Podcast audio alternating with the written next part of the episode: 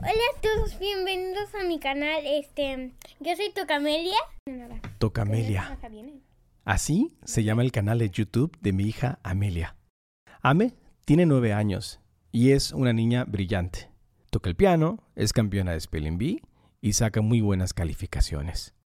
Ame también tiene diparesia espástica, un tipo de parálisis cerebral infantil que afecta el control de sus músculos. Básicamente tiene rigidez muscular en las piernas, lo que afecta su marcha, así que para caminar usa un andador o un burrito, como le llama ella. Y, y está su hermana aquí, Micaela. Bueno, Micaela se presenta a sí misma. Juega junto con su hermana a ser youtuber, un juego muy común entre los niños ahora. Hola. Este makeover porque ya somos 70 subs. Muchas gracias. De Lograron la meta que prometió 70 subs. Subs quiere decir suscriptores en la jerga de YouTube. Cuando llegó a 50 suscriptores en su canal de YouTube, Ame hizo un video especial para decirle a sus seguidores que si llegaban a 70 subs, revelaría su voz en el siguiente video que publicara. Esta voz es de ese video. De hecho, creo que nos pasamos. Así que, bueno, pues gracias. Pero aún así, gracias. Desde que Ame creó Tocamelia, ha sido muy tenaz con la creación de su contenido. Ella hace el guion, subtitula, edita, sube y programa la publicación de sus videos. La constancia en la creación de contenido ha hecho que cada mes suba unos cuantos suscriptores. Hoy haremos el makeover de... Para este video Amelia invitó a Micaela a hacer un makeover, que es decorar espacios en un juego llamado Toca Boca. De como, de como un centro de Cancor. Una zona de ejercicio. Ajá, algo así. No, no, no. Como de relax, como un tipo spa. Y también una zona de ejercicio. Así que bueno, vamos a comenzar. Micaela es mi primera hija, o como yo le digo, mi primera bebé. Tiene 10 años, le gusta el queso y sacar buenas calificaciones habla muy bien el inglés. Quizá porque estuvo medio año tomando sus clases de primaria a distancia desde los Estados Unidos. Micaela es una niña muy segura de sí misma. Sin reparos me dice que de todos en su clase es la que menos atención pone y sin embargo es la que más aprende. Verás, algo pasó durante la pandemia, porque desde que Mika volvió a las clases presenciales no deja de decir que quiere ser reconocida académicamente quiere irse a Harvard y se debate entre ser psicóloga o doctora. Ay, no puede ser que ya estemos. Estoy tan emocionada. Ay, sí, amiga. Yo también. Eres genial. Gracias. Ahora me toca. Deja, deja el paso a las profesionales. Ay, sí, cómo no. En YouTube, cuando un youtuber participa en el canal de otro, a eso se le llama una colaboración. Colaboración. En el mundo real son dos hermanas jugando. Mientras ellas juegan, están instalando las bases de la amistad y la reciprocidad entre dos mujeres, entre dos hermanas, hoy niñas, mañana mujeres, que se abrirán paso en un mundo en el que las oportunidades son desiguales. Esa es una de mis más grandes preocupaciones. ¿Cómo criar a tres niñas en un mundo dominado por los hombres? La canción se llama Yo te quiero conmigo. Venga. Un, dos, tres. Tú vas a estar cerca de mí. Te el día vas a estar por aquí. La que canta es Nati, mi tercera hija. Y como yo le llamo, mi hija más pequeña por un minuto. Es la hermana melliza de Amelia y nació un minuto después que ella.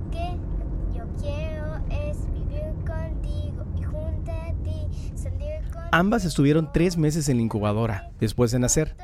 Tenían apenas seis meses de gestación, pero el saco amniótico que contenía a Ame se rompió.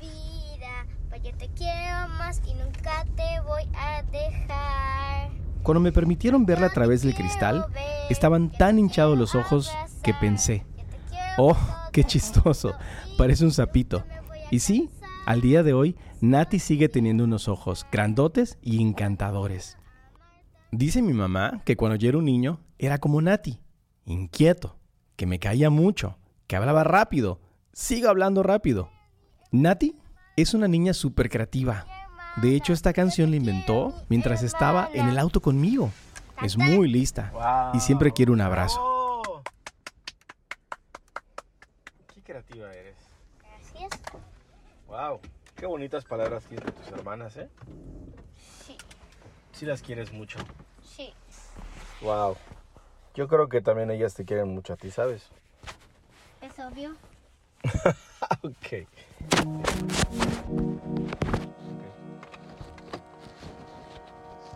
Nati también es muy temperamental. Tiene TDA, o sea, trastorno de déficit de la atención. El TDA representa en mi experiencia un par de retos. Estos retos para Nati están entrelazados como si fueran una de esas trenzas que le gusta llevar a la escuela por la mañana. El primer reto es su aprendizaje. Los neurotransmisores están en una especie de déficit. Esto es, los químicos en su cerebro, o la falta de estos más bien, hacen que no pueda enfocar su atención. A la hora del estudio, a la hora de aprender, su mente procesa la información de una forma muy diferente a la de otros niños y niñas sin TDA. Imagina que están viendo algún tema de ciencias naturales, digamos el proceso de la fotosíntesis. Un niño lee su libro sobre qué es la fotosíntesis. Leer es una de las actividades cognitivas más complejas y aún así este niño comprende lo que lee. Para este niño o niña, comprender es como ver una fotografía. Gracias a su atención plena, en su mente se conforma una imagen, clara, completa. Imaginemos que como resultado de leer, su aprendizaje se convierte en una imagen de un girasol. Amarillo, hermoso, erguido ante el sol. Y del otro lado está como Nati ve la imagen. La ve descompuesta en muchos pedazos, Imagina que las hojas amarillas están separadas y desperdigadas a lo largo de la foto, no unidas al centro de la flor. Imagina que el tallo está cortado en 100 pedazos y estos pedazos están también regados por toda la foto. Puede ver el sol, pero no la flor. Mientras todo esto ocurre en la mente de Nati, los demás niños ya alzaron la mano y describieron su aprendizaje. Nati perdió el interés y su atención se fue para otro lado.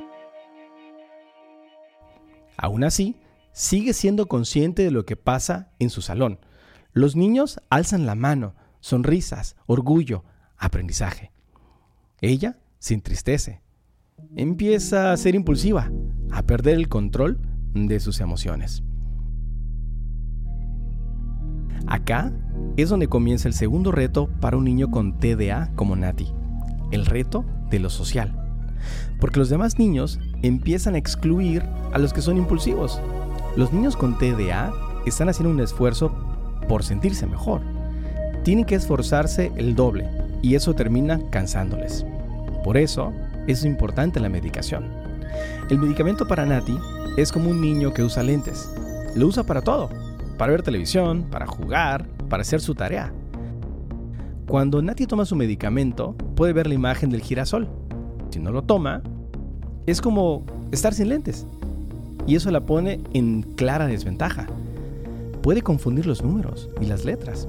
Se cansa y eso le provoca el mal humor. Esa irritabilidad de la que hablaba minutos atrás es porque hace esfuerzos de más. A veces no sabe ni cómo sentirse. El TDA tiene que ver con inmadurez. Y conforme pasan los años, su cerebro irá madurando y el medicamento probablemente se le irá retirando.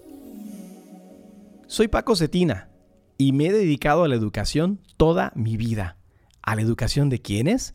Bueno, a la de jóvenes de preparatoria. Me he dedicado ininterrumpidamente a preparar a jóvenes para sus exámenes de ingreso desde que tenía 21 Hola, años. Yo soy Pino y hoy vamos a conocer una forma no conjugada del verbo. y lo he hecho a través de muchos formatos. Por ejemplo, a través de una revista que edité por cerca de tres años. Hoy ya tengo 41. Junto a mi hermano y un increíble equipo de colaboradores, creamos Misión Admisión, una plataforma de cursos en línea para exámenes de ingreso a la prepa y a la universidad. También hicimos Sputnik, que en ruso significa compañero de viaje, un libro impreso con la visión de democratizar ese propósito que tenemos de servir estudiantes desfavorecidos, mientras que en el camino de aprender y reforzar temas de español y de matemáticas se divierten, porque aprender no debe ser aburrido. Pero a mis 41 años y 10 años después de haberme convertido en papá por primera vez, quien tiene que aprender soy yo.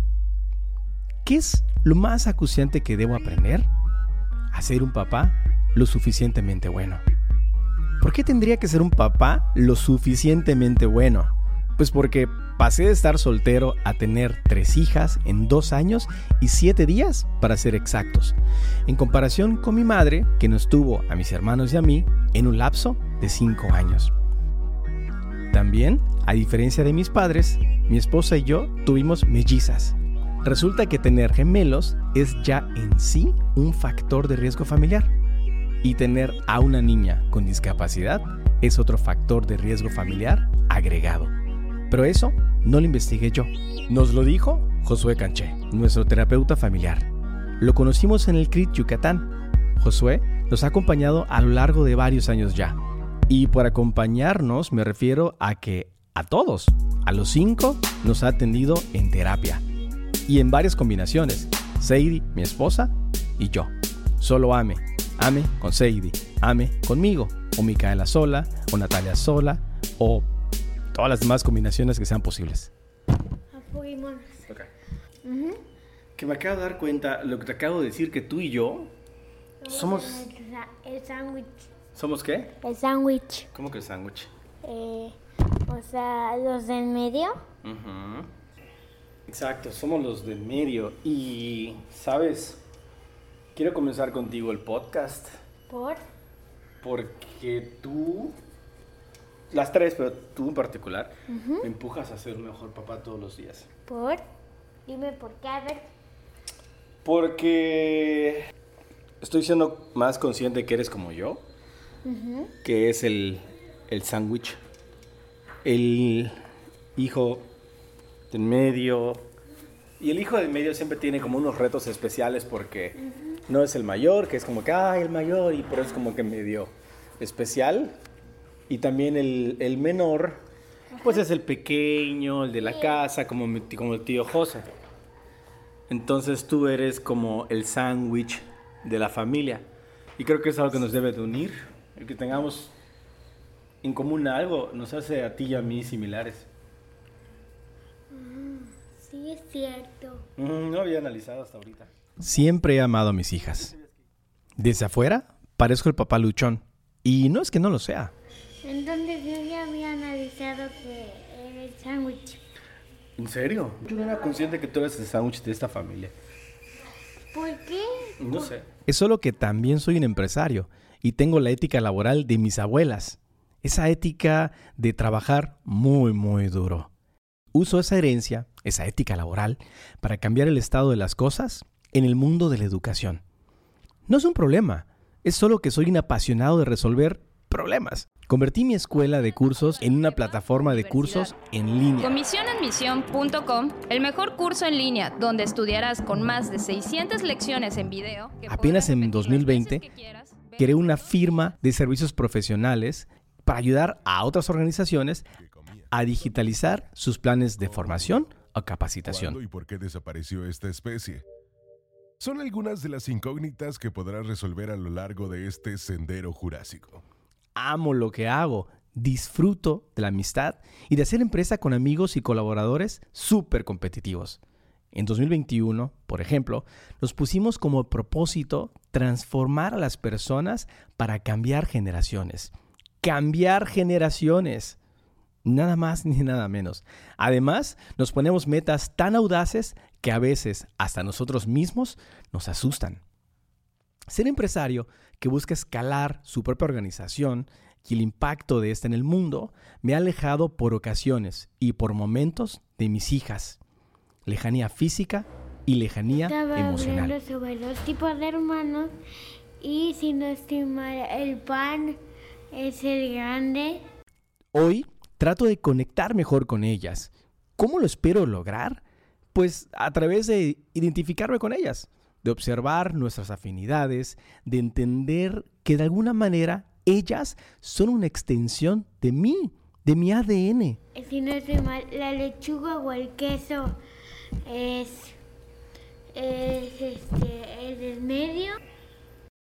Con ellas puedo multiplicar por tres el impacto que quiero ver en el mundo, que mis hijas son mi herencia al mundo y que el mundo me importa lo suficiente como para olvidarme un rato de mí y pensar en qué árboles dejaré sembrados para cuando yo no esté más en esta tierra. Y creo que, si no estoy mal, el tomate es el chiquito, el que a todos los conscientes, que es Nati. Nati. ¿Tú crees que Nati es la consentida? Sí, es Nati. Bueno. Pues, he entendido que mis hijas son una forma de trascendencia de mí mismo, así como yo lo soy de mis abuelas que tanto admiro. Por eso me digo a mí mismo que soy el sándwich como Amelia, que quizá tuve TDA como Nati y que me importan las personas y su bienestar como a Micaela le importan. Que me veo reflejado en ellas y que ser un buen padre me hace también una buena persona, un mejor colaborador y un mejor esposo. Creo que eso no me hace único. Creo que muchos papás, hombres y claro, también mujeres, estamos en el tigre y afloje emocional familiar debido a lo profesional.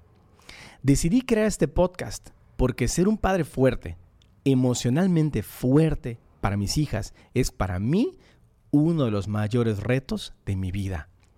Con los años, he elevado mi nivel de conciencia sobre el tipo de paternidad que he ejercido y la que tendría que ejercer. Un papá más cercano y más afectuoso. Este podcast es para investigar y reportear qué tenemos que hacer para que seamos padres lo suficientemente buenos.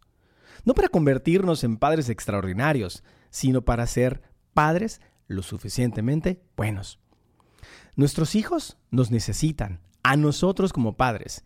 No que deleguemos estas tareas, porque al final el amor incondicional vendrá de sus padres, no de sus tutores, no de la escuela, no de la niñera que los cuida. Quizás sí de los abuelos, quizá, pero necesitan que venga de sus padres, que venga de padres lo suficientemente buenos. Lo suficientemente bueno es un podcast de paternidad pero no es un podcast en donde solo se escuchan a dos personas charlando. Más bien está hecho como los que yo amo escuchar, compuestos de crónica, de periodismo de investigación y en ocasiones también será subjetivo. Escucharás las voces de otros papás hombres para descubrir qué tipo de paternidad están ejerciendo con sus hijas e hijos.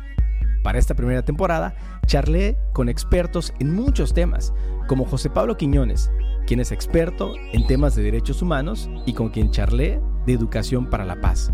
O Pepe Molina, un fotógrafo creativo y un viejo amigo que ha viajado por todo el mundo y que mi investigación me llevó a él sin saberlo para preguntarle sobre el tono con el que las personas hablan por todo el mundo. También charlé con Víctor Zorrilla, un coach interesado en el bienestar de las personas. También, por supuesto, charlé con psicólogos, con psiquiatras y otros padres de familia, papás, competitivos en lo laboral, como Amenofis Acosta. Soy Paco Cetina. Gracias por escucharme una que otra semana.